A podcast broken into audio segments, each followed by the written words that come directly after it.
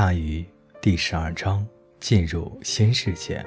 父亲进入他即将生活下去的新世界的头一天的故事，最好有和他共事过的人。贾斯帕老伙计巴伦来讲，老伙计是布隆公司的副总裁，在我父亲退休后接过了舵盘。老伙计对穿着总是一丝不苟，他戴着一条明黄色的领带，穿主管们的深色细条纹西装。黑皮鞋，还有那种又紧又瘦、看上去几乎透明的袜子，和他的西装是同样的蓝色调。顺着他的小腿，不知道爬得有多高。他还有一块真丝手绢，和宠物鼠一样，从西装的心脏处的假口袋里探出头来。而且他是我见过的第一个，也是唯一一个有真正灰白鬓角的人，就像书里写的那样。他其余的头发又黑又密，而且很健康。他的头颅是一条又长又直的粉红色线条，像一条穿过他头顶的乡间小道。他讲这个故事的时候，喜欢靠在椅子上微笑。时间应该是一九几几年，还是哪一年？他开始说道：“比我们任何人愿意记的时间都要早。”爱德华刚离开家乡，只有十七岁，有生以来第一次自力更生。但是他担心吗？不，他不担心。他的母亲给了他几美元来过生活，十美元，或者是十二美元，不少钱，怎么算都要比他活到那时候拥有过的钱要多，而且。他有他的梦想，梦想是让人前进的动力。威廉，你父亲那时已经梦到了一个帝国，但看看他离开土生土长的地方那天的样子，你看到的不过是个年轻英俊的男孩，除了身上的衣服和鞋上的洞以外一无所有。你可能看不到他鞋上的洞。但是他们在那儿，威廉，鞋上有洞。第一天，他走了三十英里。那个晚上，他在星空下枕着一堆枯松针睡觉。就在这儿，在这个夜晚，命运之手第一次在你父亲的腰带上撸了一把。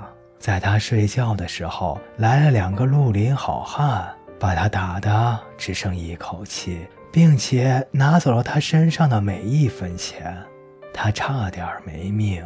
但三十年后，他第一次给我讲这个故事的时候，这对我来说才是经典的爱德华·布隆。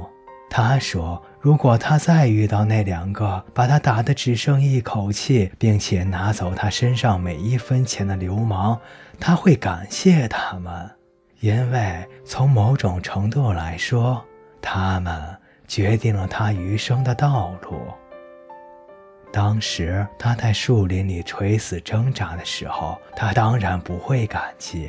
但到早上，他已经缓了过来，虽然他身上许多地方都还在流血。他开始走路，已经不知道也不关心要走到哪儿。就是要走，向前走，继续走，时刻准备着迎接生活和命运的下一次袭击。这时，他看到一座乡间小店，一位老人坐在门口的摇椅上摇来摇去，摇来摇去。他警觉地注视着这个满身是血的身影，慢慢地靠近。他叫来他的妻子，又叫来了他的女儿。半分钟后，他们端来了一壶热水，拿了一条毛巾和一捆绷带。绷带是他们刚把床单撕成碎条做成的。他们准备着，等待着爱德华蹒跚过来与他们见面。他们准备救这个陌生人的命，不仅是准备，他们决定了。但是当然，他不会接受他们的帮助，他不会让他们救他的命。像你父亲这么要强的人，其实也没有几个。威廉，这样的人弥足珍贵，不可多得，是不会接受这样恩惠的。哪怕事关生死，因为即使他能活下去，他也会觉得自己的生命曾经无可奈何地依赖于他人，无法自食其力，这会让他生不如死。所以，尽管还在流血，尽管一条腿已经断作两截，但爱德华还是找了根扫把开始扫地，然后他又找来抹布和水桶。因为他着急做点好事儿，他已经完全忘掉了还在流血的伤口。直到他扫完地，才发现他自己在店里留下了一大串的血迹。他开始抹地，并且开始冲洗地板。他跪着用一块破布擦地的时候，那个老人、他的妻子和孩子们就这样看着，他们惊呆了。他们正在看着一个男人试图把自己的血迹从松木的地板上擦掉，这是不可能的。但是他还在努力。就这样，威廉，他一遍一遍地擦，直到擦不动，直到精疲力竭的脸朝地倒了下去，他昏死了过去。但他仍然抓着那块抹布。他们以为他已经死了，他们跑到他的身边，他还有一口气。你父亲给我描述这个场景的时候，总是不经意的让我想到米开朗基罗的《圣母莲子图》。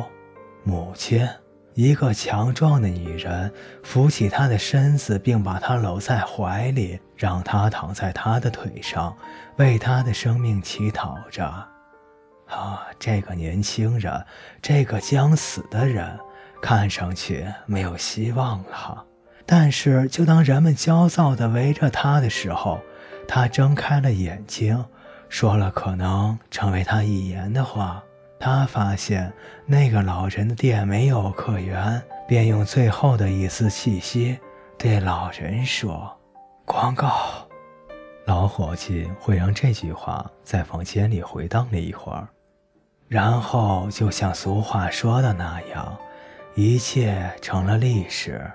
你父亲康复了，不久他就又强壮了起来。他开始耕地，为院子除草，在店里帮忙。他游荡在乡间的各处，张贴小海报，为本吉姆逊的村庄小店做广告。顺便说一句。管小店叫乡间小店是他的主意，他觉得这样听起来更亲切，比就叫一个小店更吸引人。他是对的，也是在那时候，你父亲发明了买一送一的。口号，简简单单的。四个字，威廉。但是这些字把本吉姆逊变成了有钱人。他在吉姆逊家待了差不多一年，为自己赚了第一桶金。这个世界就像一朵鲜艳的鲜花，在他的面前开放了，就像你看到的。他说，指着他办公室里那包金果皮的奢华的装饰，并朝我的方向微微点了点头。好像我也不过是我父亲的传奇产业的一件产品一样。对于一个来自亚拉巴马州阿什兰的男孩来说，他做的相当不错。各位听众朋友，感谢您的陪伴，本节故事就为您播讲到这里，我们下节再见。